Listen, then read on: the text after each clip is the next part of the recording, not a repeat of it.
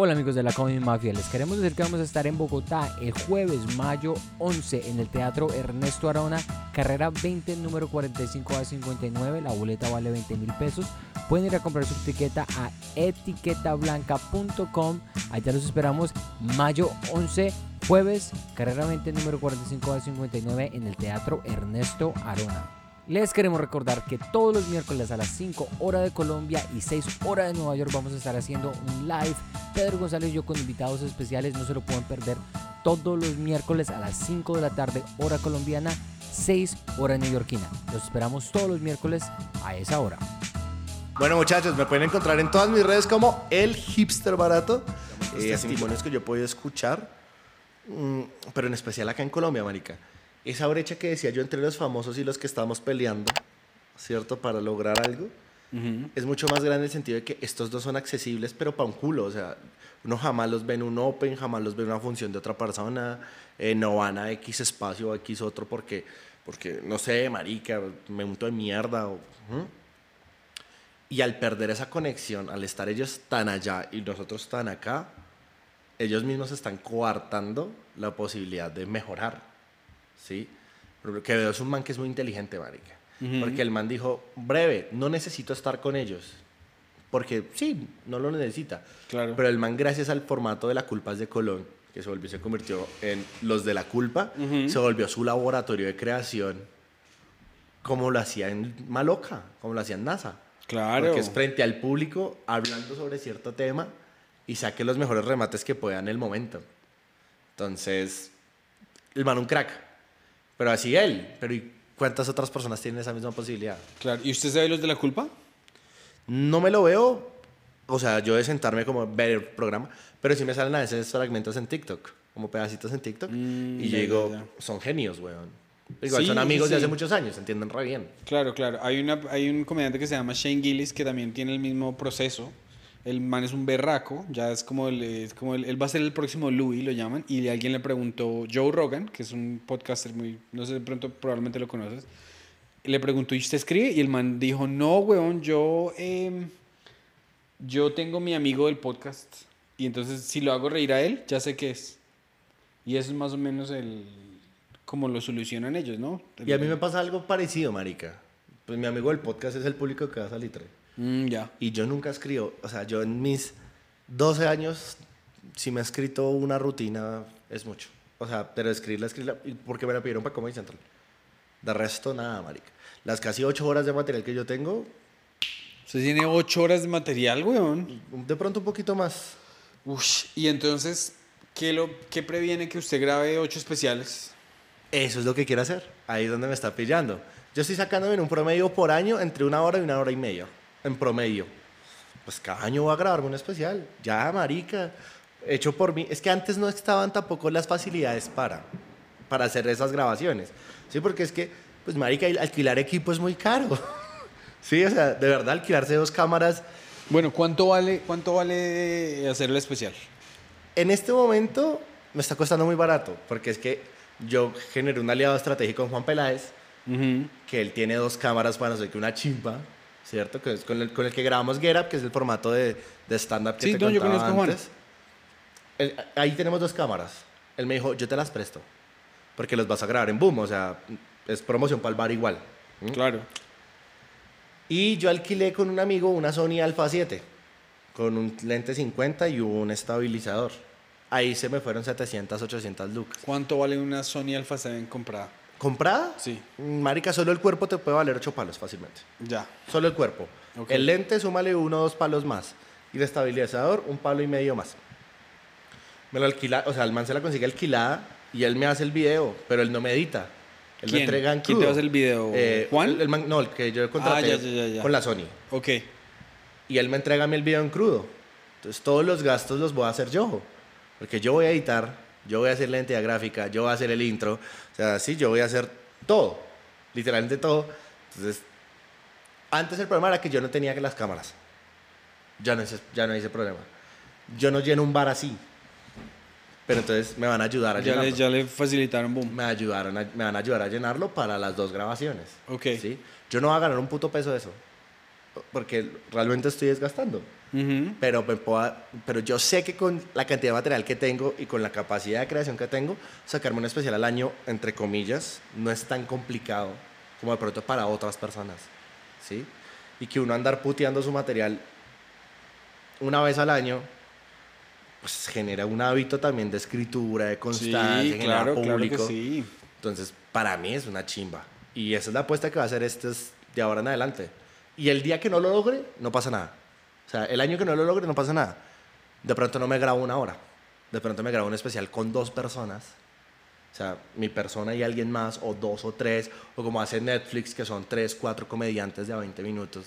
Sí, claro. Y, no, y lo además, subimos nosotros mismos, O marica. sea, sí, sí, sí, ocho, ocho horas es muchísimo material y ahorita lo que está haciendo, por ejemplo, hay gente que yo conozco en Estados Unidos que llevan 15 años haciendo comedia y estaban en un nivel de que tenían, trabajaban para los clubs, pero a los clubs empezaron a llegar TikTokers famosos y a los comediantes los sacaron, porque los TikTokers iban allá y mostraban una teta y lo que sea y o hablaban de sus tonterías que hacen en TikTok y la gente pues feliz, porque un club de comedia es un restaurante si tú vendes, tú puedes tocar un ukelele, lo que es un tiple, huevón, y, y el club le vale huevo. Entonces, le- pero hay gente que tiene carreras que están de gira por el mundo gracias a que pusieron a su propio material y pusieron sus clips corticos. O sea, es, es ser juicioso se llama. Escamilla lo hizo, marica.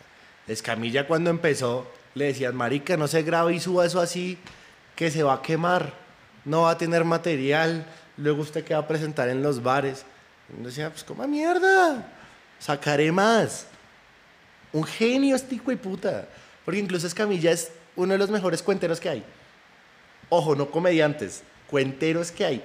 Este man logró desarrollar en un país donde no existe la cuentería, la estructura narrativa del cuentero. Y sacó shows de una hora, 40 minutos, 30 minutos, que son una sucesión de historias, pero atiborradas de remates. Un Sí. crack, güey. No, y de hecho yo le pregunté a Vallarta, yo le dije eh, que el man cómo había ascendido. Me dijo, yo hice un chiste que detesto, creo que era Guadalajara. O digamos que es Guadalajara, que odio los putas de Guadalajara. Y alguien de Guadalajara lo puso en Facebook y eso volvió súper viral. Y me llamó alguien de Guadalajara y me dijo, ¿quieres hacer un show aquí en Guadalajara? Y eso es lo que es. O sea, eh, dejar de pegarse de las cosas y dejar de esperar que venga Comedy Central o Pepito Juanito a darte las oportunidades y poner esas vainas allá afuera. Entonces sí pilla, sí pilla lo importante que es de verdad comenzar a generar la, la capacidad de uno ser el que crea el contenido. Si no esperar a que te llame Netflix y, oye, ven, ¿quieres grabar con nosotros? Porque no va a pasar, güey. Y si va a pasar, va a ser bajo sus reglas. Y todos sabemos cómo son las reglas de las productoras. Una puta mierda. Con condiciones de pago malas, te putean el material, te manejan tu material, te cambian tu imagen, estás dispuesto a lo que ellos digan, porque ellos son el cliente. Ellos son la conexión entre el cliente y tú. Cuando tú mismo tus términos, güey. Sí, es lo- una chimba. Lo que pasa es que, pero por ejemplo allá en, en- en Estados Unidos creo que es distinto el sentido en el que Netflix lidia con los managers de las personas y los managers de las personas son gente canchera que sale y pelea por su cliente y no los deja chimbear. Y encima de todo, las productoras llevan produciendo especiales por 20 años, entonces saben cómo es el ají. No Sí, hacen claro. como aquí que montan cinco chivas y, y un papagayo de mentiras. Uy, parce, O sea, le- le- les, faltó que les dijeran a las mujeres comediantes que se vistieran De y que, y guayabera. que bailaran cumbia. no, horrible. Eso fue demasiado, demasiado. Hasta incluso cuando Comedy Central hizo sus invasiones colombianas. O sea, se supone que son el canal de comedia internacional, tal. Y restringieron un montón el material, mocharon el material. Yo grabé en Comedy Central y yo no puedo desagradecer eso porque igual pues, fue algo bonito en ese momento de mi carrera. Pero si mi yo de hoy en día pudiese hablar con mi yo de ese entonces, le diría como, no te ilusiones. Sí, no te ilusiones, no creas que esto es tan grande como tú crees que es. Apuéstale a autoproducir desde ya. ¿sí? Sí.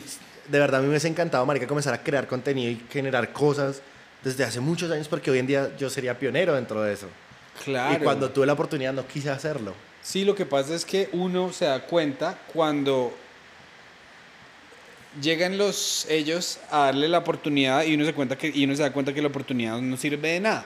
Por ejemplo, yo me presenté en televisión en los Estados Unidos en el show que se llama el Late Show con Stephen Colbert, que es un show que lo ve mucha gente. Pero mi clip en YouTube tiene ni siquiera tiene como 300 mil vistas. Pero todos los links son sigue a Colbert. Este es Colbert.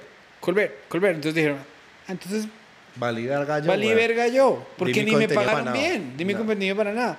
Entonces yo digo que tener un video que tenga 8 millones de vistas en la página de otra persona vale menos que tener un video que tenga 20 mil vistas en mi página cada semana. O que por lo menos si está me en la está- página de otra persona, pues que den los créditos de este huevón es este. O Claro. sea, sí, que haya una alianza estratégica. Ahorita con Juan Peláez comenzamos a apostarle justamente a eso, a producir. Que no llegue el día que Netflix nos llame, vengan, sino, oigan, produzcanos tal cosa. En sus términos, como Sí, ustedes sí. les gustan. Tas. Claro. Eso es lo que queremos justamente y por eso pues, surgió esta vuelta a Get Up, que como te mencioné al principio, pues ya underground ya no hay. Ujú. Comediantes de la noche, pues, menos. Sábados felices es ir a venderle el alma al diablo en el sentido de que no es el material como a ti te gusta lanzarlo, como tú te sientes cómodo haciendo, sino con sus reglas. Entonces dijimos, pues no, parce, tenemos las cámaras, tenemos el diseñador, tenemos el sonidista, usted y yo somos una productora andante, solo usted y yo. Sí, claro. Listo, hagámoslo.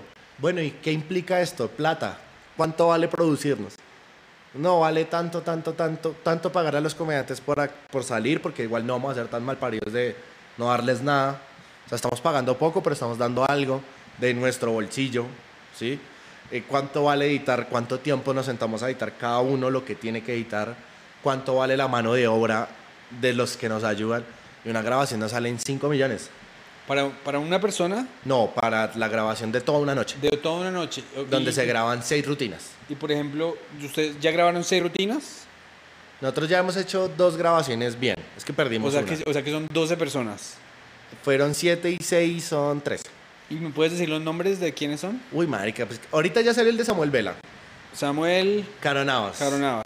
Esos son los dos que hay hasta este momento. Mm. Ahorita el miércoles sale Andrés Torres.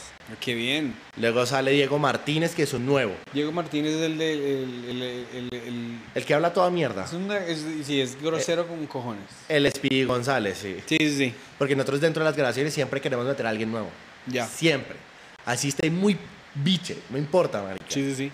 Esto le va a motivar a seguir escribiendo. Y él se defiende igual. Él es bueno. Entonces, Diego. Luego va el gato. Estos son los cinco que quedaron de la primera grabación. O sea, la primera grabación grabamos siete, pero quedaron, dos no quedaron bien grabadas. Entonces esas tocó reprogramarlas. Y ahorita la semana pasada grabamos a Chimuelo, no sé si lo sí, distingas. sí, sí, yo sé quién es Eco Chimuelo. Álvarez, Ok. Eco Al- Eduard Silva, Andrés Palacios, que es uno nuevo, Jimmy Castellanos, que es otro nuevo, y otra persona que no me acuerdo en este momento, marica. Bueno, grabamos esos seis. De esos seis, los seis quedan. Nosotros los vimos y están buenísimos. Y la otra semana grabamos otra vez. O sea, nosotros vamos a grabar una vez, a una vez al mes. Marica, qué chévere porque esa labor, esa labor que eh, empezaron los de Stand Up Underground es una labor hermosa que ya tiene tradición en los Estados Unidos. Si tú te das cuenta cuántos sets de cinco minutos hay en Estados Unidos, es, hay más de mil, hay miles. Y de eso es que nosotros nos ap- aprendimos. Entonces, para que la tradición de Colombia se eleve, se necesita eso. Y justamente por eso surgió esa iniciativa. Porque yo le dije a Peláez, seamos honestos, ya no hay plataformas para que nos vean. Seamos nosotros una. Que listo, que no estamos pagando lo suficiente, que todo bien, llegará con el tiempo. Pero hay que darle la oportunidad no solamente a los de nuestra generación de darnos a conocer, sino a los de las nuevas generaciones. Y que volvernos capos en producir nos hace mafia. Claro, güey. Nos hace mafia, marica. Claro. O sea, todo el mundo va a decir, algún día, no sé, X comediantes va a decir, parce, ustedes ya saben grabar, ya saben editar, ¿cuánto vale que me produzcan un material, eh, un especial? Claro que sí, weón. Y vamos a subir las rutinas todos los miércoles de todos los años, weón. Sin parar Navidad, sin parar 31, bueno, de pronto las dos fechas sí, pero sin parar. Todas las semanas va a haber una rutina porque es algo que se necesita. marica. Me Si encanta. queremos que el stand-up crezca y que la gente diga, oiga, chimba ir a ver stand-up, sin importar quién sea el marica que se presente, O sea, generar al público, hay No, que hacer iniciativa. Dile a la gente por fin dónde te pueden, dónde las pueden ver, en qué Eso lo encuentran en el canal de Boom Comedy Live, que es la emisora en la que trabajamos Peláez y yo. Ok. El formato se llama Get Up. ¿Sí? Como ponte de pie. Ujú. Get Up. Párate, pues. Párate. Ajá. Eh, ahí No, y es que en serio, así es que le, o sea, Y así es que le dicen a uno. es que, no, así es que le decimos allá. Are you, are you getting up? Se va a parar. La misma mierda. Tal. Muy, muy buenas de nombre. Sí, no, eso hicimos un, una, una lluvia de ideas para el nombre, pero hasta para el culo tenía. Porque queríamos, o sea, no queríamos tanto un nombre en inglés. Pues yo le dije, marica, estamos hablando de algo que es gringo, o sea, sí. Sí. ¿Qué, qué hay de malo en un anglicismo? Sí, claro, es como que sea un- es que el stand-up es tan gringo como el, como el, los skaters. Tal cual. Los skaters no hablan con términos. Si uno no le dice, ay, mira los patinadores que están ahí". No, ay, mira esos skaters. Hice un ollie, que es un, o sea, uno se tiene que aprender la tecnología si va a. Entonces Peláez me decía, el- pero es que la gente no sabe escribir get up. Y yo, parce, es GTUP. O sea, son cinco letras. Sí. Si no saben, en algún momento aprenderán. Claro que sí. Todo bien, no sí. pasa. Entonces comenzamos como a hacer este tipo de cosas. Y qué chimba, parce, no ofrecer eso. O sea, en ese momento yo me estoy muriendo del tiempo. O sea, del cansancio, porque editar una mierda de esa, yo pensé que fuese. ser- O sea, producir es horrible, güey. Producir es. Si usted me está viendo esto, no lo haga. Pro- produ- producir es una mierda, el Mucho estrés, es las trabajo. ansias, el trabajo. Parce, o sea, uno estar. O sea, imagínate que tú estás en una función Sí, donde tú eres el responsable de la grabación. claro. Entonces, ¿cómo están las cámaras? Chequemos planos, chequeamos planos. Sin tener conocimiento de, ¿no? O sea, chequemos planos. Ok, el sonido, ¿cómo está? Bien. Marica, no, se nos quedó tal cosa. Jue- puta. Sí, sí, sí. Solucionemos ya, tan, tan, tan, listo. Cuéntame de la, de la que se cagaron, huevón. Ah, Es que, marica, como todavía estamos empezando, ¿cierto? Hay muchas cosas que se nos quedan en el aire o que se nos pasan, marica. O dificultades técnicas que surgen en el momento y por falta de equipos, dinero, capacidad o cosas por el estilo, no logramos solucionar de una. Entonces, por ejemplo, nosotros tuvimos, en ese momento ya llevamos tres grabaciones, pero la segunda se perdió completamente. Nosotros llegamos temprano al bar, montamos cámaras, montamos luces, ya todo estaba puesto, marica. Montamos consola de sonido y la consola va conectada a mi portátil que recibe el audio de la consola, la señal de, en un programa que se llama Audition, que es de la suite de Adobe. Ok. Lo conectamos, prendimos el compu, fuimos a abrir Audition, ¡pum! Error. Y yo, marica, espere. Cuando iban a empezar, a- ¿cómo así? ¿Error después de grabar? Er- no, marica, o sea, error antes de empezar a grabar. O sea, error, así de la nada. Yo había abierto Audition el día anterior, normal. Y yo, pero marica, yo lo abrí ayer. Entonces me dijeron, desinstálelo y vuelva a instalar. La clásica, ¿no? Y yo, listo, desinstalé. Volví a instalar el mismo error. Yo, marica, ¿qué hacemos? No hay más portátiles, no hay nada. ¿Qué hacemos? No, pues no sé. Peláez me dijo, no, toca mandar el audio directo del micrófono a la cámara. Y yo, pero así es imposible controlarlo. O sea, puede quedar la onda hiperestallada o en el mejor de los casos bajita, porque una onda bajita se deja trabajar. Claro. Lo conectamos, hicimos prueba, escuchamos y quedó, eh, ¿cómo se llama esto? Quedó estallada, estalladísima. Perdimos toda la grabación ese día solo por eso. Qué dolor, huevón. Solo por eso, porque baila ese problema. Al día siguiente yo me pongo a revisar mi puta computador. ¿Qué fue la mierda que pasó? Marica, lo que es de Dios. Se había desinstalado una biblioteca de Visual C++ del 2012. O sea, se corrompió el archivo de Visual C++ del 2012. Yo como hijo de puta... O sea, yo duré tratando de arreglar ese problema dos horas. Buscando la puta biblioteca. Ajá. O sea, yo le dije, pues, estamos aprendiendo, marica. No hay nada que hacer, o sea. Y así mismo la estupidez. Digamos, en la anterior grabación, a mí se me quedó mi cámara. Y el estabilizador, o sea, con lo que yo tomo las fotos y con lo que yo grabo videos con el celular, en, en el baúl de la moto. Y la moto estaba lejos, muy lejos. Sí, marica, eso, eso es muy... Cosas que pasan. Y, y lo que pasa es que, el- o sea, a veces uno empieza a hacer esto porque a uno le gusta, es la facilidad. Es tan simple, yo te... Todo lo que necesito uno para hacer stand-up es un cuaderno, o sus, las ideas en su cabeza, e ir a decirlas. Pero ahora que nos toca hacer todo a nosotros mismos, nos toca aprender de mil cosas que... Marica, hasta en cosas tan mínimas como, por ejemplo, decirle a los artistas, parce, no te vayas a traer una camisa negra. Sí, ¿Pero por qué? Si es mi estilo. Marica, es que el fondo es negro. Entonces no te vas a ver un culo, weón. Claro, claro. Ay, pero marica, es que a mí me gusta esta cabeza. Bueno, úsela, usted verá o hijo de puta. Ya, problema suyo. Pero yo le estoy haciendo la recomendación por algo, ¿sí? O por ejemplo, marica, llegar al punto de no revisar el material. O sea, sí, nosotros dijimos desde el inicio, no nos vamos a meter con el material de nadie. Porque es que es su material, weón. O sea, ¿con qué derecho va uno a venir a decir todo es potada y eso no sirve? Por algo lo está diciendo. Pero comenzar a decir, uff, marica, acá se te cayó este chiste. Dejártelo puede ser perjudicial. Y uno, o sea, por lo menos siento que en eso sí somos diferentes a otras productoras. A ti un Comedy Central no te va diciendo, oye, marica, es que este chiste te cayó. Sino, te lo van mochando y vemos. No, y ellos y ni siquiera eso. ni- no, no solo lo montan, pero lo, o lo cortan mal. A lo hijo de puta. Le cortan en la- antes del punchline porque son bestias, porque hay que ir a comerciales. Mal parido. Entonces nosotros por lo menos si vemos que hay un remando, uno los llama y les dice, marica, ven, tú dijiste tal chiste, te lo va a quitar. ¿Por qué? Si es un buen chiste. Marica, no quedó bien grabado. O sea, tener que confrontar al comediante que le fue bien en una noche de grabación, decirle, marica, sí, te fue muy bien esa noche, pero la grabación no quedó chistosa. Es algo que no les cabe en la mente, huevón, a muchos, porque como no lo producen, no saben Sí, no, realmente lo que es ver el material en crudo. Marica, cuando yo me presenté en televisión, yo me presenté yo en televisión y lo pusieron y empezó la pandemia y a todos los que estuvieron antes de mí, nos grabamos seis y a cuatro no los, los hicieron esperar hasta después de la pandemia para, para volverlos a subir. Y no fue por error, y no fue por error eh, técnico, sino que les fue mal a los cuatro maricas. Pero en la función o en la graba, o sea, en la función o cómo salió grabado. No en la función. ¿Y lo subieron igual? No, no lo subieron. Ah, yo ya pero los decir. pobres maricas quedaron mamando dos años Sin saber si que sí, si no. vaina. Si se los iban a dar o se los iban a Es quitar. que marica, hace falta hace falta realmente el contacto humano también dentro de, o sea, de respetar la labor del otro. Pero me parece que lo que ustedes están ya haciendo va a ser crucial para el futuro del stand-up. Porque es que se tienen que culturizar. Se le tiene que. Culturizar es una palabra un poco condescendiente. Se tiene que, que generar crear conciencia para sí. que la gente entienda qué es.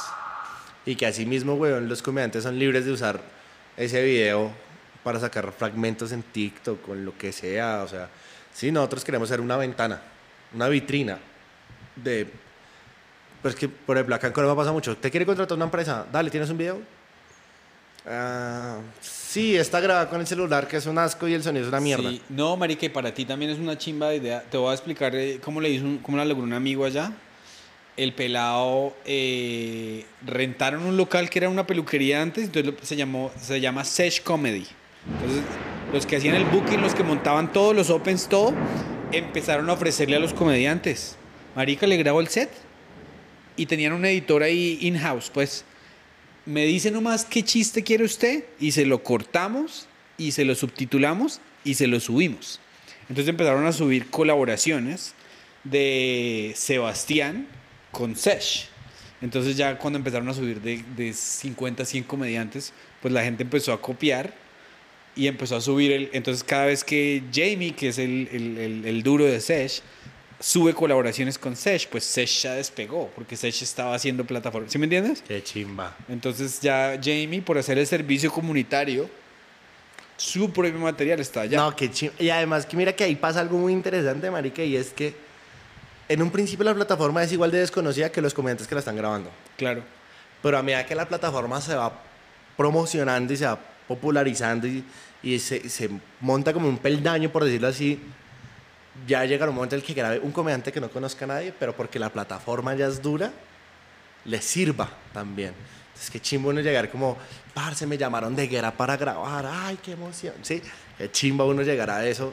Y eso es justamente lo que queremos, bueno, le estamos apostando a eso. A, todo bien, ¿no quieren hacerlo con orreas? Alguien tendrá que hacerlo y qué chimba hacer nosotros.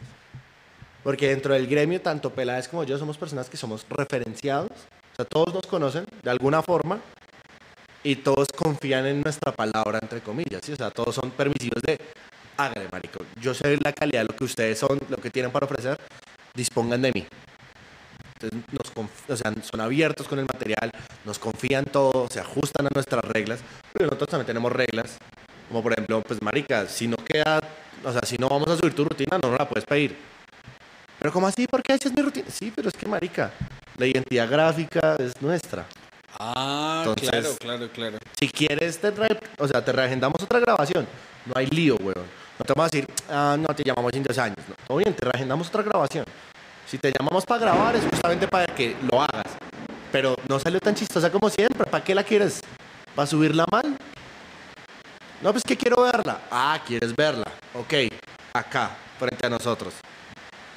No te la vamos a enviar. Porque luego sí terminan subiéndola, weón. Sí, sí, sí. Marica, y tú estás haciendo entonces un montón de contenido. De- o sea, po- tienes podcast hasta para el... Tienes de todo, güey. Curiosamente que no es tan mío. Porque si lo analizas, Get Up, que es las rutinas de comediantes, no es para mi contenido. Ajá. Es para todos. Sí, claro. Y los otros dos podcasts en los que yo participo no son míos míos, sino que es algo que me permite generar contenidos. Oye, me parece muy interesante lo de... Cuéntame más de lo de las webcamers y te lo digo porque tengo un interés personal. Cuando uno trabaja ya, yo soy guionista de tele. Entonces mi, mi manager me dijo un día, oiga, hay, mucho, hay mucho eh, gringo que se está yendo a vivir a Medellín o a Ecuador porque la calidad de vida es bonita y es más barato. Y la calidad de los servicios médicos, entonces me dice, porque cada vez que hay algo que es como intercultural, el man me dice, esos shows los vendemos más fáciles. Ok. Entonces, entonces yo siempre dije, marica, un, un- como la película del Hangover, pero de unos malparidos que se vinieron de, de- de luna de miel a medallo. De luna de miel no, sino de, de fiesta de despedida de soltero a medallo, a- a- porque pensaron que eso era breve, comprar coca, irse con las prepago, o yo no sé Irse qué. al Lleras. Ah, sí, algo, algo así, weón.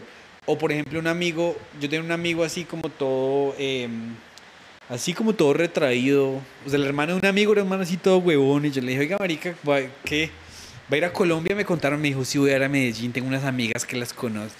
Y yo, ¿usted dónde conoció sus amigas? Son webcamers. Y yo, marica, este man, o sea, el man creó una, re- eh, eh, el man creó una relación con una chica a la cual le paga. Entonces, el mundo de las webcamers me parece una chimba y yo creo que algún día hay que escribir una comedia Sobre de, sobre, sobre gringos obsesionados con webcamers o sobre un gringo que se vino a montar empresa de webcamers. Entonces, cuéntame tú qué conoces del mundo y qué has descubierto.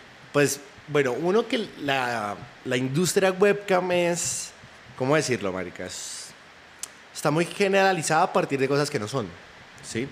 O sea, digamos, todos tenemos un imaginario sobre lo que es la industria webcam y la realidad es no 100% diferente, pero sí es bastante alejada de lo que la gente siempre cree. Digamos, yo entré al estudio webcam en el que yo trabajo ahorita porque me contrataron para una función. ¿sí? No, mira, es que queremos hacer la despedida de año, la empresa. Creo que Ibra ya había hecho eso también, ¿no? No, no la misma empresa de pronto, pero... Ve, No, no, no tengo idea, weón. Ok. Pero entonces me llamaron como, marica, queremos hacer la función de despedida. Y yo, bueno, sí, yo cobro tanto. "Eh, dale, pero es que es un estudio webcam. Me vale mierda, yo cobro tanto. Sí, claro. Sí, Mejor. marica. O sea, no me digan que es una carnicería o... No, pues a mí me vale verga, o sea, en qué trabajen sus empleados, cuál sea su razón social, su need. A mí me importa un culo, usted págame lo que yo cobro. Claro. Ya. Entonces no me dice, ah, bueno, es que muchas personas se asustan cuando les decimos que es modelaje webcam. Y yo, marica, es un trabajo como cualquier otro. Los comediantes somos callejeros, o sea, somos otro tipo. No, igual, marica, es que también uno tiene que comenzar a dejarse el precepto de, ay, las serán putas, me va a culiar a... No, marica, es un trabajo como cualquier otro. Eh, Listo, tal, perfecto, no hay lío. ¿Cuándo comenzó a rayarme la cosa? Cuando el mamá me dijo las condiciones de la función. El mamá me dijo, listo, perfecto que sea así, le mando ya el, antece- el anticipo. Yo, listo, mándelo. Pum, me manda el anticipo. Ya, yo embalado. Me va a mandar el anticipo. Se es un bar swinger. En Venecia, que es una Ay, zona marica. que es una zona de moteles muy famosa acá en Bogotá, Ajá. donde hay una zona de masajes eróticos, un billar, eh, un tubo de pole dance y un jacuzzi. Y yo, ¿y dónde hijo de putas va a ser mi función? Y el man me dijo, eh, todo bien que hay una tarimita. Yo, ah, diminutivo, mal parido. Una tarimita. Y dije, bueno, ¿y cómo están de luces? ¿Cómo están? de-?" No, me dijo, yo tengo todo cuadrado, tranquilo. Después de haber vivido funciones tan pailas como la que yo le había comentado a usted, yo dije, marica, en el peor de los casos, stand-up al cheque. Sí. ¿Sí? Piloto automático. Muchas gracias, vemos. Yo decía, listo. Me dice, la única condición que le pongo es que me hables solamente de sexo. O sea, tiene que hablar una hora de sexo. Y le dije, mire, todo comediante tiene su rutina de sexo. La mía no dura una hora. La mía dura 30 minutos, 40, pero fue puta estirándola a la malparida. No me dijo, no, pues todo bien, haga lo que usted considere mejor, pero me tienen que hablar de sexo. Y yo como, ok, sigamos con el estereotipo de que las webcamers solamente les interesa el sexo. Pero ya después que fui a la, a la- a la función entendí el porqué de la temática, pero todo bien, ya, ya ahorita llegó eso. Yo le dije, listo, tal. ¿Qué fecha? Tal fecha. Yo le dije, "Eh, yo tengo novia. Evidentemente ella no va a estar así súper relajada y tranquila de, amor, imagínate que me salió ¡uh! No, marica, una eso es función un en una pedo, despedida de claro, año claro. de modelos webcam. Eh, nos vemos mañana. No, sí, No. Yo, yo una vez hice uno de... eh, yo fui una vez y hice un show de striptease. Eh, no, o sea, un O sea, el era- show eh, en un bar de striptease. No, era un show stripper, comediante, stripper, comediante. Entonces yo llegué y, y yo vi una bailando muy bonito y, y como que no sé por qué putas grabé un video de ella bailando para compartir. Mira este show tan loco, mira. Cero. Me dijo, ¿y qué? ¿Por qué me muestra eso? Obvio, O sea, marica. Entonces dije, tengo que decirle a mi pareja porque, pues, marica. O sea, no por el hecho de que me lo prohíba o me lo permita, sino porque, pues, tiene que saber que son en estas condiciones. O sea, Sí, la claro. honestidad. Y le dije, mira, amor, me contrataron para esto, esto, esto, esto. esto. Y ella me dice, qué honorrea. ¿A quién se le ocurre? O sea, ¿a quién se le ocurre llevar un comediante a una fiesta de despedida de modelos webcam? Y le dije, pues, ¿quieres ir conmigo? Ella me dijo, sí, yo quiero ir a verte morir. Sí, o sea, ya no lo hizo por celos o algo así, sino porque, uy, quiero ver cómo piloteas esta mierda, güey. Sí, ella misma, ya de tantos años que ya conmigo, ella misma sabe cuándo una función es gonorrea. Claro. Y me dijo, quiero ver cómo piloteas esta mierda. Y yo, listo. Entonces el man me dice, pues, eh, ¿usted dónde va a estar esta noche? Quiero conocerlo, personalmente. Entonces, mire, yo trabajo en Salitre. Y me dijo, ya le llego allá. El man me llega a Salitre. Entonces el man me dice, no, mire, no sé qué, la, la, la. Yo le hago preguntas como, venga, pero es un bar swinger, o sea, la fiesta swinger. Y el man me dijo, no, no es una fiesta swinger, es que el bar es de unos amigos y todo bien. Yo, ok, ¿el jacuzzi ha sorprendido o algo? No, no, nadie. o sea, lo único Es, es, que muy la, importante porque el audio se. Claro, güey. marica. Y yo le dije, ok, las luces. El man me dijo, las luces están regu limpias. Y yo, traten de arreglar eso, porfa, porque pues si no me la jeta como putas. Me dijo, todo bien, yo me encargo de eso. Me dijo, ¿al fin vas a ir con tu novio? Yo dije, sí, yo voy a ir con mi novio. Y me dijo, ok, de una vez dile que la fiesta es temática hawaiana. Entonces, para que ustedes dos se vayan vestidos hawaiana y que sepa que la gran mayoría de chicas va a ir en vestido baño o cosas por el estilo. Entonces, para que no se vaya a rayar. Claro. Le dije, igual no creo que tenga problema ella con eso, pero bueno, yo le aviso. Listo. Y él me dice, pille, yo tengo una idea muy loca, pero es que a mí nadie me ha copiado esa idea. Yo le dije, a ver, cuénteme. Y me dice, es que solamente usted puede hacer la realidad. Y yo, ay, güey, puta, me a pedir el culo. yo, así es fiesta swinger, mire que. Entonces me dice, mire, yo quiero, yo quiero hacer talleres para las modelos. ¿Por qué? Porque la gran mayoría de talleres que hay para modelos webcam están pensadas en su oficio de modelos webcam de meterse cosas, sacarse cosas o hacer temáticas sexuales.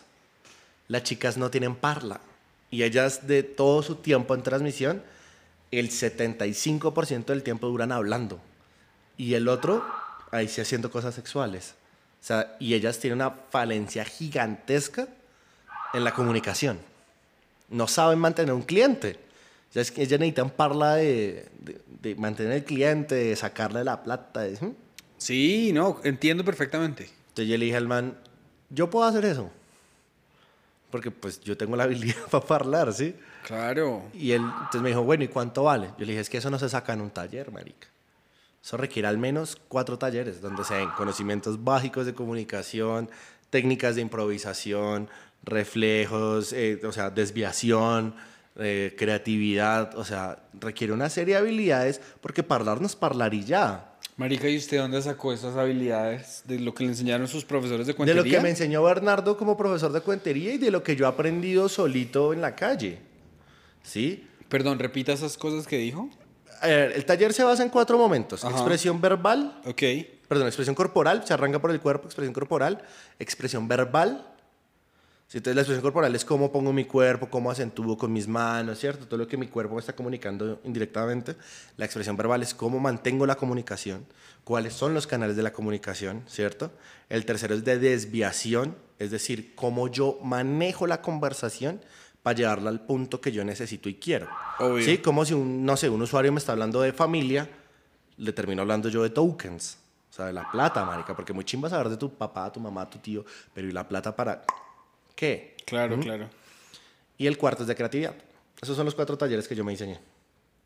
Y yo le dije, "Man, se necesitan al menos cuatro. Y el man me dijo como, marica, pero eso es mucho. Yo le dije, es que hablar no es... Eso es habilidad, toca intentar, toca... Es duro, weón. Me dijo, bueno, ¿y cuánto vale eso? Yo le dije, yo cobro tanto por hacerlos, o sea, por escribirlos, y luego le cobro tanto cada vez que yo los dicte. La cada vez que usted yo los dicte, usted me dirá. Si usted dice una vez al mes, dos veces, ya es su plata. O sea, sepa los que yo los escribo. Y mamá me dijo, me sirve más contratarlo a usted directamente con la empresa. O sea, darle un, o sea, un pago mensual con pues, cesantías. Yo quiero conocer a este man, huevón. Sí, el man es una chimba. me dijo, me sale más barato. Porque es que evidentemente yo estaba cobrando esos talleres duro, marica. Porque igual, o sea, yo tenía noción de qué tocaba hacer, pero yo nunca lo había hecho. Y yo nunca he tenido, yo nunca he tenido como formación pedagógica. O sea, también me tocaba a mí como comenzar a afianzar mi parlazo de, de lo que es ser profe, entre comillas, ¿no? Claro. El mamá me dice, listo, lo contrata usted mensualmente, no sé qué, la, la, la, la, la, la, la. Perfecto. Comencé a dar los talleres. Ah, bueno, hice la función. Me fue re bien. Me fue muy bien, güey. ¿Sí? Con condiciones súper adversas y tal, pero me fue muy bien. Qué bien. Eh, mi novia también estuvo súper relajada, no sé qué, la, la, la. Y yo, en- entonces yo entré a trabajar a dictar los talleres en el, en el estudio. Y un día yo le dije al man, parce, yo tengo una idea que puede ser muy buena para usted. Y también muy buena para mí. Le dije, hagamos un podcast. Y me dijo, ¿un podcast? ¿Qué es eso? Entonces yo le dije, mire, eso es un programa pregrabado, yo no sé qué. la, la, la". Le expliqué como la base de que es un podcast. Claro. Y le dije, hablando sobre webcam y comedia, ¿qué tienen en común? También como para que la gente sepa. Es que, a ver, ¿qué es lo que pasa, marica? Cuando la gente piensa en webcam, piensa viejas fáciles que muestran tetas, pelan culos, se lo maman al que sea. ¿m? Y no están pensando en, el, en la fase humana de la, de la modelo webcam, marica. Digamos, acá en Colombia hay programas como Switch. Switch es un programa donde invitan a una modelo webcam a que se empelote. Pues, marica, es un pedazo de carne, si me hago entender? O sea, literalmente Entiendo. la traes a televisión nacional a que se empelote. Pues, marica, eso es un pedazo de carne. ¿Dónde queda la faceta humana?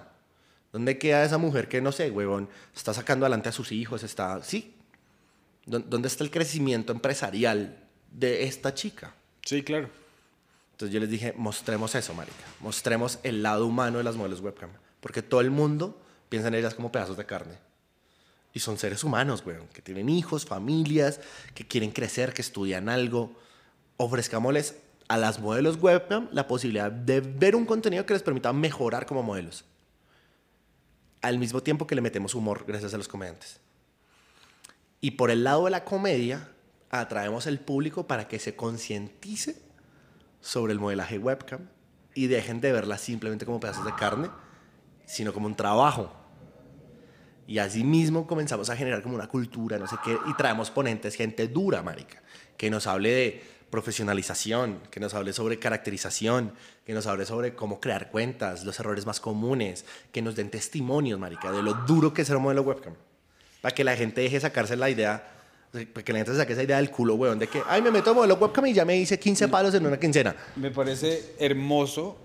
eh, tienes toda razón que, o sea, yo lo he leído más respecto a culturas como Japón, cultu- en otros lugares en los que la, muchos de los hombres van buscando es una conexión humana. Yo he estado una vez, en mi vida he estado en un prostíbulo una vez porque un amigo, el papá montó un prostíbulo y dijo, marica, ese negocio no está muy bien, vayan. Y era camino a Duitama en el bus. O sea, literalmente yo me bajaba del bus y el putero estaba ahí. Y yo, pues voy a ir un día para que no diga que no fui. Para que no diga que no se le apoya al man, sí. Pero no fui a, no, solo fui a ver. Y había un señor, y me llamó mucho la atención que el señor estaba haciendo un proceso de cortejo con la chica. Él quería era bailar, él quería abrazar. O sea, obviamente quería culiar al final, pero, pero el man estaba en otro rollo, weón. Entonces me imagino que le- las, las herramientas de comunicación para ellas son cruciales. Y me parecería fascinante el hecho de que usted como profesor debería tener acceso a ver cómo ellas están ejecutando sus lecciones y hacer un pequeño tipo de quality control y decir, mira, la desviación la pudiste llevar aquí, pero te demoraste 20 minutos más. O sea, es un proceso de quality control el Pero re el loco. problema es que no puedo.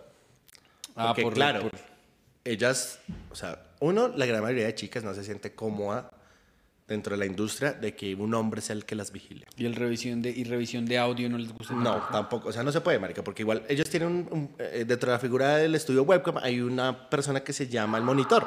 El monitor o monitora, que normalmente son chicas, tienden a ser chicas, o si son chicos son de la comunidad LGBTIQ+. Ya. Porque ellos, ellas se sienten inseguras igual de que las estén morboseando. O sea, ellas están... Y el monitor tiene 15 pantallas, weón, con las 15 chicas que están transmitiendo. Y él está ahí es ayudándoles, controlándoles, como, marica, te escribió esto tal man, no sé qué, la, la, la. Oye, bájale la música, calibraste no sé qué, la, la, la, la, la, la, la, la, la. ¿Sí? Y una cosa es que lo revise un monitor, que es su trabajo revisarlas. Y otra cosa es que lo haga yo. Entonces, ¿qué es lo que yo hago? Yo diseñé mis talleres de una forma en la que todos los ejemplos que yo les doy se les quedan grabados como con fuego, marica. Porque son de formato stand-up. Entonces, ellas van, aprenden y yo les ejemplifico con chiste. Lo cual es una chima. Entonces, por ejemplo, una de las cosas que yo les enseño cuando desvían es a responder el bullying. Las chicas dentro de ese medio sufren unos ataques, pero Pedro, marica, tú no te imaginas, güey. Unas cosas, les dicen unas cosas horribles, marica. Por ejemplo, una chica le escribieron hace poquito como caremico. Que tú dirás como, pues, marica, no es grave, es un apodito. Pero pues en un contexto en el que tú No, estás eso es feo, güey. siendo vulnerable con tu cuerpo, porque estás mostrándole todo, que algún sapo y hueputa te venga a ti a decir de una nada carémico, te jode mentalmente. Entonces yo les explico a ellas como, miren, la forma correcta para responder siempre un comentario así es decir sí. Porque cuando usted dice sí, le quita la herramienta con la que la están apuñalando. Si le quiere volver a tirar, tiene que hacerle otro ángulo con otra arma. Y ahí es cuando usted ya desarrolla esa habilidad de... Le dije, ¿cuál es la clave? Decir sí. ¿A través de qué? De algo que te guste mucho de ti compensando eso malo. Por ejemplo, entonces yo le decía a ella, ¿qué te gusta a ti? Y ella me decía, no, a mí me encanta mi culo, me parece hermoso, divino, no sé qué. Le dije, perfecto. La próxima vez que este hijo de puta te diga académico, dile, sí, y soy el rey de los babuinos, porque mira ese culo tan hijo de puta. ¿Mm? Con ese ejemplo, jamás se les olvida, marica. Y cuando las atacan, y por ejemplo no se les ocurre nada, ellas saben que ya- ellas pueden escribirme a mí por mis redes sociales, casi no lo hacen, pero igual, yo siempre estoy abierto Sí. de que me escriban como, marica, me dijeron, no sé, me dijeron, puta. Y tú, ok, pero fue consensuado, está dentro del show. No, no, no, o sea, te lo digo porque me sentí mal. Ok, dile como, puta y no te alcanza para mí, cariño. Sí. Mm, ya, ya, ya. ok, O sea, que nunca tomarlo.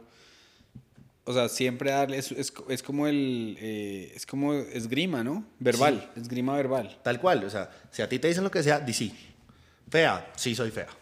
Pero ¿para qué cara con estas tetas? Por citar un ejemplo. Ya, ya, o, ya. sei- o eres fea, pues sí soy fea, pero tengo una personalidad más chimba que la de su mamá. Qué sé yo, ¿sí? Sí, sí, sí. Lo que sea. Siempre, cuando tú dices sí al insulto que te están diciendo de una, tú jodes a la otra persona. La jodes, marica. Le queda muy difícil seguir respondiéndote. Entonces, eso es, por ejemplo, algo que yo les enseño ahí. O en expresión verbal. Hay un, hay un ejercicio que a mí me encanta hacerles, marica, porque se siente la tensión de ellas. Yo les pregunto a ellas al inicio, ¿por qué creen que las chicas no tienen parla? ¿Me está preguntando a mí? Sí, ¿por qué crees que las chicas no tienen parla? Lo que pasa es que ahí caemos en un estereotipo. Le voy a decir yo de dónde lo vi. Por ejemplo, yo me fui a... eh, otra vez que estuve en otro prostíbulo, ya me acuerdo que he estado, he estado Cada dos vez veces. una historia ah, la verdad que estuve tres. Estaba yo en Cartagena y eh, un amigo, un amigo gringo estaba con un amigo del que trabajaba en la DEA y la esposa del man estaba de viaje el man dijo, yo no quiero ir a curar, yo quiero ir a ver, quiero ir a ver. Entonces fuimos a ver y a mí se me, se me acercó una chica así pues bien bonita y todo, tenía brackets y tales. Pero yo le dije, yo dije, pues parce, yo aquí no vengo a culiar, voy por lo menos a hablar un rato. Y le dije, ve a ti, ¿qué te gustaría hacer si tuvieras mucha plata o algo así? Me me gustaría tener un jet privado para viajar ahí, y comprar ropa. Entonces yo dije, pues obviamente yo soy un inepto para hablar también, no soy muy bueno, pero yo- se me hizo muy aburrida la forma de, de hablar de ella. Y yo la vi como, la vi boba. Entonces, si vamos a hablar desde el punto de vista irrespetuoso, y te voy a dar el punto de vista ignorante, es que como que uno dice, pues son bobas. Ok, te voy a decir mi teoría y a la cual la gran mayoría de las chicas, no mentiras, todas las Pero no, chicas. o sea, no es mi teoría, sino es mi observación ignorante porque no, no la conozco a ninguna. ok. ¿Sí me entiendes? De, digamos, dice la, falta que, de conocimiento. La que se empelota es una boba. Ok. E- Eso es mi, el punto de vista. Pero bueno, hablo de, hablo de las chicas en general, weón. O sea, no hablo solamente de las modelos. Ah, de las no. chicas. De las chicas de en las general, porque weón. tienen parla. Ah, bueno, si yo te voy a dar el, el- O sea, te voy a dar dos puntos de vista. Uno, hay unas chicas que tienen una parla, una chimba. Ajá. Y otras es porque si lo voy a hacer como el ejemplo contragénero, yo tengo mis amigos feos, son, tienen una parla la hijo de puta, porque son tan feos que les tocó desarrollar la parla para que les pusieran atención. Listo. Ahora vamos a mi teoría y te lo juro, ninguna chica ha logrado debatírmela. Les digo, ¿por Dale. qué las chicas no tienen parla? Porque jamás han necesitado tenerla. Eso es lo que sea me refiero. fea, sea linda, sea Ah. gorda, sea flaca, sea lo que sea, siempre va a tener un man detrás de ella remándole la conversación. Siempre, weón. Sea lo que sea, en términos de categoría visual, de gusto, de lo que sea, no importa la chica, los manes siempre están dispuestos a caerle. Siempre. ¿Sí? Por eso es que no desarrollan la parla. Y cuando una chica no se siente tan segura con su aspecto físico, se siente intimidada por su contexto y tampoco la desarrolla justamente por eso. Entonces, ¿qué es lo que suele pasar? Que como la gran mayoría de chicas modelos webcam, pues hay de todo, ¿no? O sea, desde las que son así, fue putas reinas de belleza que uno dice, ¡ay, mis ojos me queman! Ahí está la chica súper normalita, casualita, porque para los gustos los colores dentro de la industria. Pero en todas, ninguna tiene parla. Y sobre todo cuando ellas tienen que ser la que lidera la conversación ocho horas de turno. Porque es que mucha gente cree que, marica, la industria webcam es ir, vas dos horas, te hiciste tres palos y vemos. Es Ocho horas ahí. Ocho horas Y, de y- corrido. Y, puede que haya, do- como, como usted cuando iba allá al salitre y empezaban dos personas. Y es su labor que se vuelvan 20 y 30. Lo mismo para ellas. Pues más que que se vuelven 20 o 30, porque igual eso no depende tanto de ella, sino como del algoritmo de la página en la que transmita. Ya. Es el hecho de que el tiempo que esté su usuario en su sala sea un tiempo bacano. Y no hay nada peor, weón. Yo les pongo el ejemplo a ellos. Yo les digo, no hay nada peor que tratar de hablar con una persona y que esa persona no te ponga cuidado. Que esté cantando, que esté... haciendo- Entonces yo les decía a ellas, si ustedes van a hablar con alguien, enfóquense en hablar con esa persona. Entonces yo les pongo un ejercicio donde a mí me encanta hacer esto, marica. O Usted sea, todavía hace esto. es la venganza del nerd. Usted todavía hace estos Sí, talleres. sí, sí. Es la venganza del nerd, weón. Lo amo, marica, me encanta esto. Pille, pille- pille la venganza del nerd, weón. Esto es hermoso. Porque yo durante muchos años yo fui el nerd que remaba la conversación, ¿cierto? Como para mantenerla viva. Todos. Pero todos- usted, como si usted es cuentero, ¿cómo va No, a no, no, pero que antes de, antes de ser cuentero. No? Ah, antes de ser cuentero. Cuando estaba en el colegio, marica. Así de los que, ay, sí, te gusta, te gusta, que, ¿Te gusta el pan? Así, marica, que uno no sabe qué mierda ¿A ti más te habla. gusta el pan? Yo quiero ser panadero. Ah, Así uno desesperado. Es que así es uno de hombre, weón. ¿Mm? Entonces yo les digo a ellas, yo les voy a decir a ustedes una cosa, una nomás. Ustedes me responden y yo les voy a comenzar a responder cortante. Y ustedes no me pueden dejar morir la conversación. No me la pueden dejar morir. Siempre tienen que sacar tema. Entonces yo les digo a ellas como, por citar un ejemplo, eh, ¿cómo estás? Les hago ese tipo de preguntas porque ellas ya están mecanizadas a responder de cierta forma. Bien, ¿y tú? Les digo, bien. Me las quedo viendo. Porque yo ya les puse la labor de, tienen que seguirme la conversa con Orrea. Y las viejas con que arrancan, ¿y qué haces? Nada, que la en casa. Mm, y comienzan a sufrir, comienzan a sufrir. No, pero ¿qué haces en la casa? No, estoy jugando Play. Ah, sí, ¿hace cuánto juegas Play? No, desde que soy pequeño.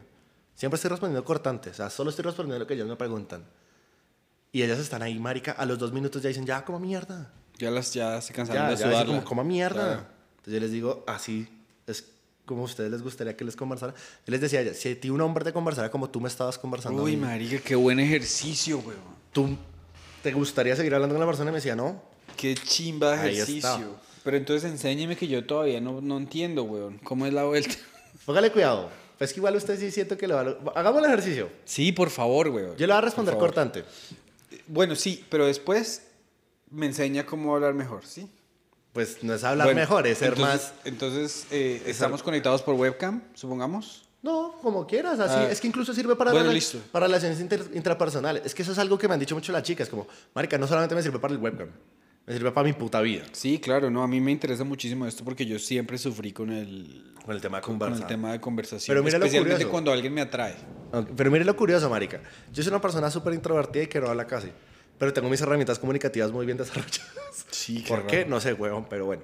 Entonces, el ejercicio es el siguiente. Yo le pregunto a usted algo. Sí. Usted me responde. Ajá. Y de ahí en adelante, yo le voy a empezar a responder cortante. Y usted tiene que mantenerme en la charla. Ok, listo, Hasta el listo. punto en el que me fuerce a mí a no ser cortante. Listo, listo, listo. ¿Sí? Entonces vamos a intentarlo. Entonces le digo, ¿qué más, Pedro? Bien, llegué, llegué anoche y estoy feliz de estar en Colombia. Qué bueno. Sí, porque, pues, es más barato comer, me, me estoy viendo a mis amigos, entonces me hace mucha falta. Te entiendo. Eh, ¿Me entiendes? Porque te gusta Colombia a ti también. Pues vivo acá. Porque te gusta. sí, baila, es que. Es que Entonces, pille, ahí, ahí entramos en un error. Yo acá estoy puteando mis talleres. Pero ahí entramos en un error, hablar mucho de mí. Se demora hasta la segunda pregunta en darse cuenta que usted no me había preguntado nada a mí. ¿Sí pilla? Sí, claro, claro. Usted simplemente da una opinión y yo le decía, ok, te entiendo. Sí, claro. ¿Mm? Entonces, cuando no hay interlocución, no hay comunicación. Es importante todo el tiempo estar solicitando la asesoría del otro el comporta- o que nos comparta su pensamiento, porque al final el diálogo es de dos, ¿sí o no? Se llama diálogo. Entonces, ese es el primer error, hablar mucho de mí. El segundo, llenar de datos que no aportan en nada. Vamos a poner un ejemplo. Entonces, usted me dice a mí, ¿cómo está Sebastián?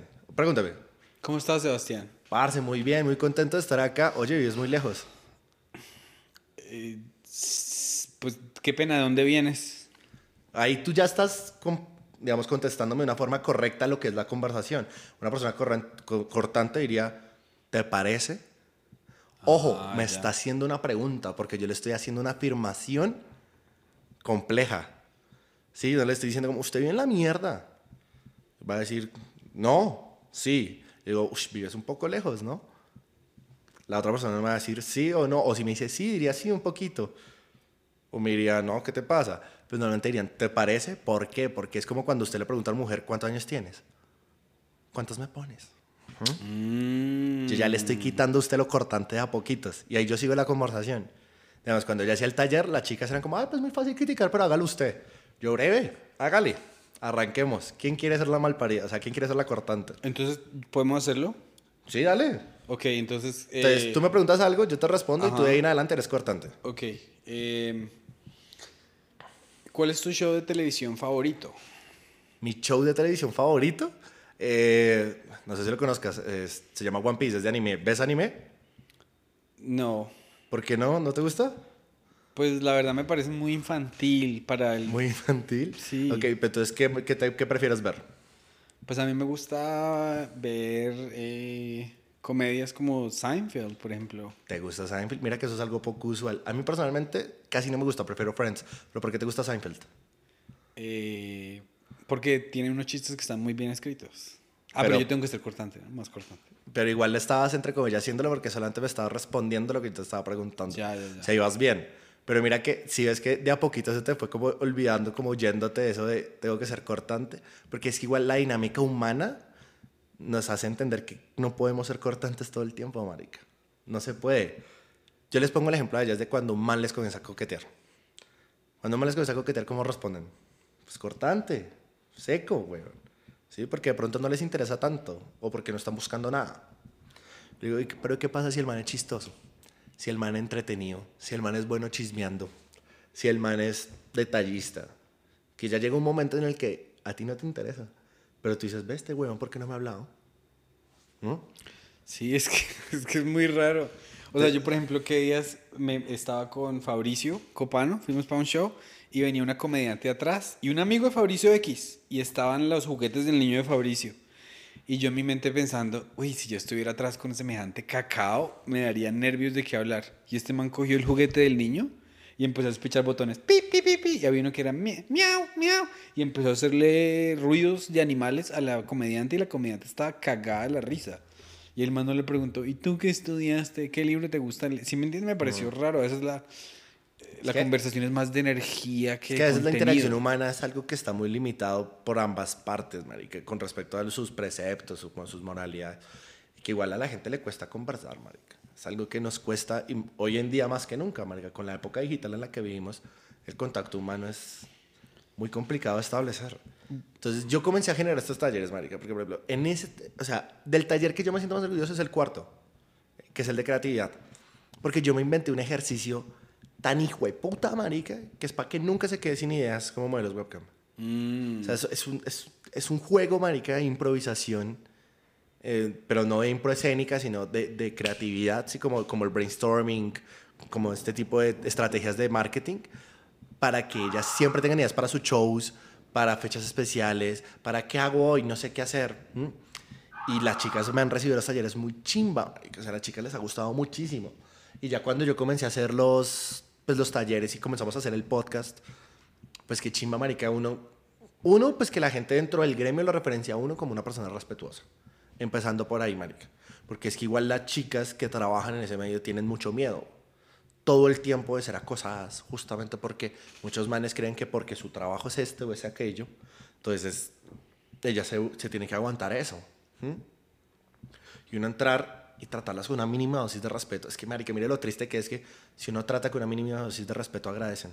Cuando es una mínima dosis de respeto. ¿m? Es un medio que está, es muy triste, marica. O sea, claro, hay cosas que uno dice como estás gonorrea. Es que, güey. O sea, yo he visto unas vainas que te lo juro, Pedro, uno dice, marica. Una vez vi una chica, eh, no sé si esto lo vayas a dejar, pero es muy chistoso, marica. Cuando yo estaba escribiendo los talleres, yo hice entrevistas. ¿sí? O sea, Sí. yo no me lo saqué del culo. Yo escribí, hice entrevistas, ¿cierto? Hice todo un proceso pedagógico. Y entonces en una de esas yo estaba al lado de un monitor, pues preguntándole sobre su trabajo, qué hace, qué no hace, en qué consiste. Entonces yo le pregunté, ¿qué es lo más difícil para ti como monitor? Me dice, ver cosas muy pesadas. Yo, ver cosas muy pesadas, ¿como qué? Y me dice, ¿quieres la versión chistosa o la versión triste? Yo le dije, quiero ambas. Empecemos por la chistosa. Me dice, hay unos shows, huevón, que vos no te imaginas. Y yo, cuente. quiero saber. Entonces yo dice, pilla a tal persona. Y yo, a esta chica. Me dice, sí. ¿Cómo la ves? Y yo, no, pues bien normal, o sea, tranqui. Me dice, ella hace un show. A ver, que esta mierda es tan sacada del culo. O sea, de verdad es una mierda que uno dice, ¿qué? La nena tiene un botilito de estos de, de, de gimnasio. ¿Sí? Estos Ya. que uno levanta Ah. como la chupita. Sí. ¿Mm? Y la nena les llena de leche. Hasta ahí normal, ¿cierto? Y entonces ella se acuesta, o sea, ella se pone contra una pared con sus piernas boca arriba. Así como cuando uno se para así ahora pero con la suela boca. y está palesta y... y tu, tu, tu, o sea, toda la leche, marica. Y la nena se para y baila y no sé qué, y la, la, la. Pero nunca, se, o sea, y el Y es- final del show es un la squirt de, es un squirt de leche. y yo, marica. Claro, ¿qué es que hay cliente tan pa' todo, weón. weón? Qué chistoso. O sea, yo decía, muy crack, pero qué, qué putas, marica. Está muy chistoso. Y cosas muy tristes. No sé si te lo vayas a dejar porque... No, no, no, yo no quito nada. Esto es muy triste, marica. Cuenta, cuenta. Una chica, una vez un man, eh, cuando una chica está transmitiendo, eh, los usuarios les pagan privados, ¿sí? shows privados, donde ya no están como en la sala con todos los usuarios, sino con solo él, ¿no? Y a veces los usuarios piden hacer cam to cam, ¿sí? O sea, como, Sí, sí, que- mírame, que se- que mírame. lo puedan ver, Que claro. igual la mayoría de veces las chicas no los ven, o sea, literalmente las chicas como Que que lo ponen. mandan la ventana para su gran puta mierda y ya. Pero entonces que la nena le dijo, sí, dale, no hay problema. Y que apenas abrió la de esta, marica, era el man desnudo en una silla, no sé qué, súper incómoda y tal. Y al lado un niño. Oh. No tocaba al niño, no le hacía nada al niño, o sea, el niño solamente estaba ahí quieto, mira, mirando como a la pantalla. Uy, qué video tan loco, weón. Y que la nena vio así, se pegó una raya, a la hijo de puta, pues ahí lo triste es que las chicas no pueden hacer nada, marica. O sea, las chicas denuncian el perfil, digamos, la plataforma sea la que sea, Chaturbay, Camfort, Camsoa, la que sea, le bajan el perfil, pero más allá de eso no... Qué cosa tan loca, weón. Y hay peores, o sea, y hay cosas más gonorreas, weón, o sea, que uno dice como, marica, menos es un mal la mundo gente muy cree que ser interesante. ¿Tú crees que se podría hacer un show de eso? de stand-up. No, de un show televisivo. Un, un sitcom de, del, del Yo, yo siento que se podría hacer un gossip, algo parecido a Gossip Girl. ¿Has visto Gossip Girl? Gossip Girl, no. Pero me lo Gossip Girl la- me una la serie que hacía pues. Warner sobre, sobre una chica, era como una especie de colegio, como por decirlo de cierta forma. Es que Ah, en Estados Unidos yo no, sí, yo no sí, entiendo el un- sistema escolar, weón. Un amigo mío trabaja en la nueva versión de Gossip Girl.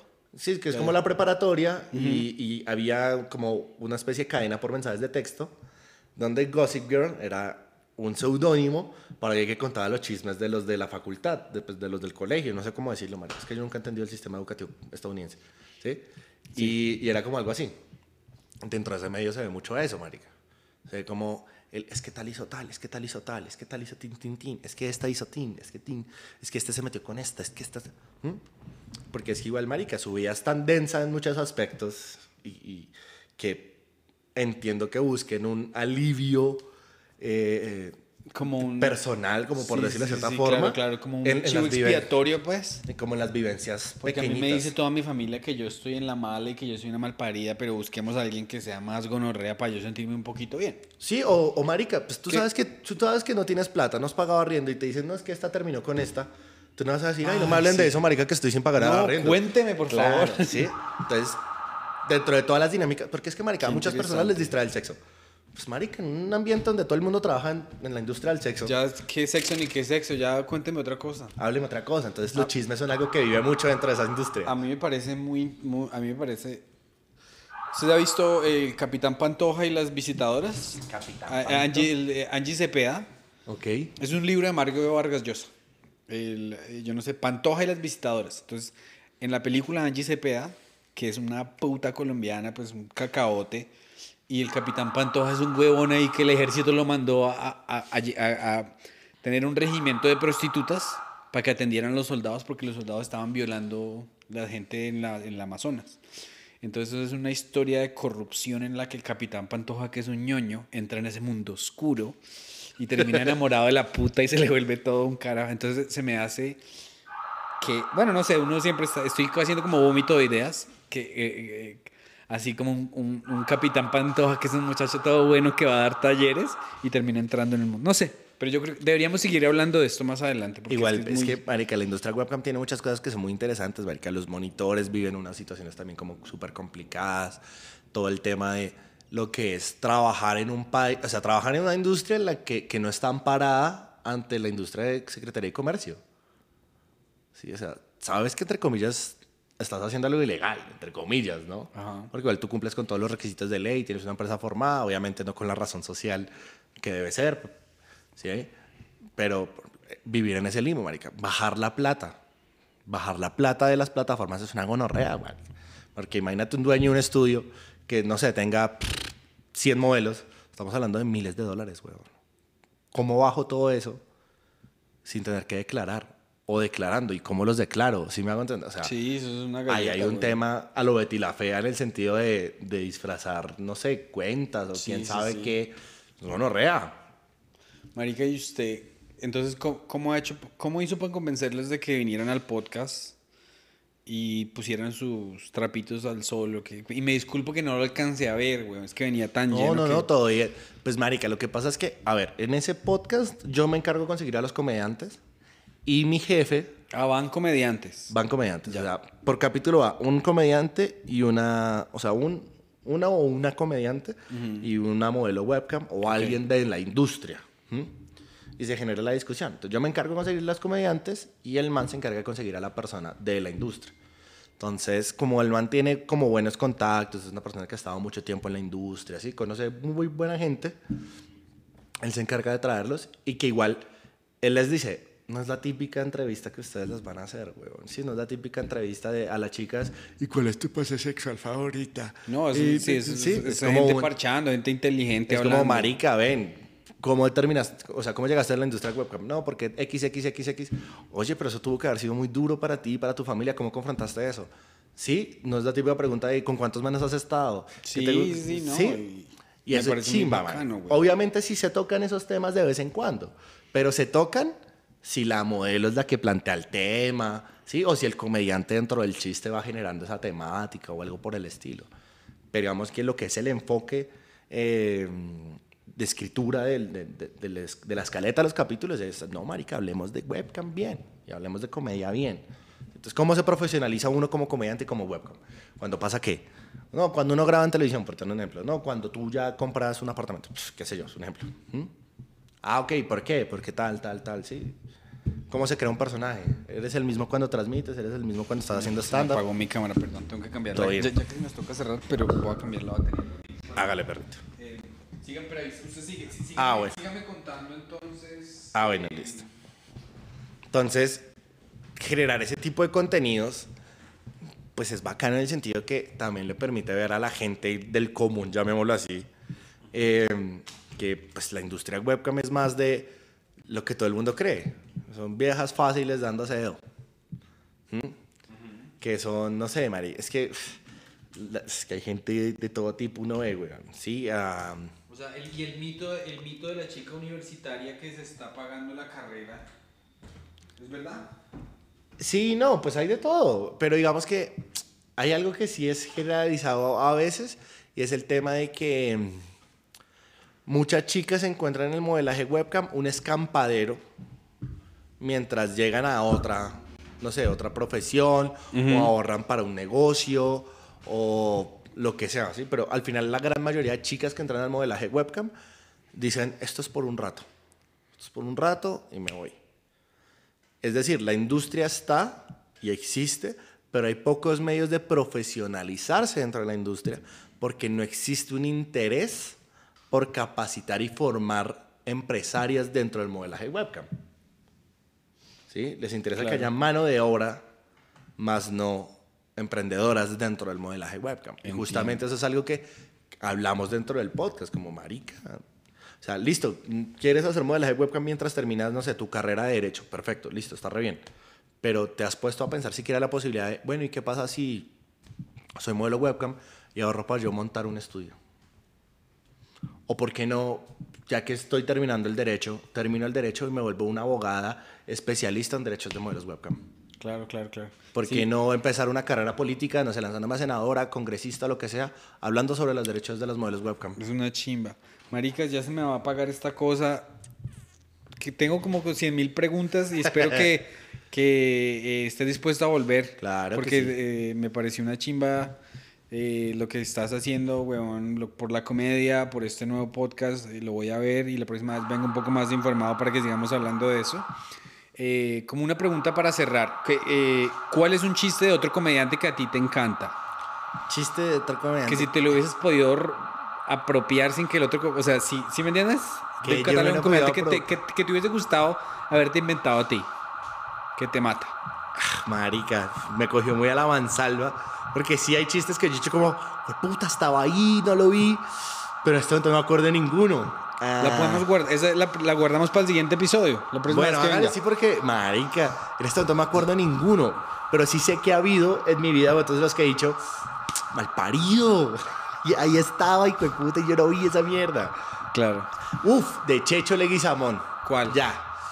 Ah, para mí Checho es uno de los mejores escritores que hay de stand-up porque su humor es muy raro, marica. Pero sus premisas, o sea, sus premisas están tan bien construidas que uno dice, está gonorrea, ¿cómo, ¿cómo lo hizo? Entonces hay, una, hay dos chistes que, me encantan de él. El primero es una que dice que él una vez iba caminando y se encontró un indigente con sus mismos tenis y que él no sabe si eso significa que a él le está yendo mal o al indigente, le está, yendo, bien. Mal parido animal. Y la segunda es que llega y dice que le emputa un montón que los productos de panadería que ofrecen bocadillo o arequipe dentro del producto de panadería no tengan el suficiente bocadillo. Ah, sí, sí, se lo y que justo cuando uno come, o sea, cuando uno comparte, la otra persona se lleva todo el bocadillo, todo el arequipe y no se queda con solo la masa áspero, áspero. ese humor de observación de Checho es muy animal. Gracias. Y es un, buen pequeño... Em, para recordarles que Checho está va a grabar un especial. También, el Digamos, si esto llega a salir antes. Eh, ¿Usted cuánto va a grabar? El primero de octubre. Vamos a poner esto... Eh, el primero de octubre lo graba yo usted. Yo grabo y sale al aire el 10 de diciembre. Qué chimba, marica. el 10 de diciembre yo lo subo a YouTube, como sea. Qué quiera. Les recuerdo entonces que se suscriban, que nos dejen un buen review si lo escuchan en Apple Podcast eh, recomiéndaselo a todo el mundo. Los que viven en Estados Unidos ya pueden comprar las camiseticas porque en la tienda de YouTube nos dejaron abrir. Y para eso usted cuéntele dónde los pueden encontrar sus proyectos y para que... Bueno muchachos, me pueden encontrar en todas mis redes como el hipster barato.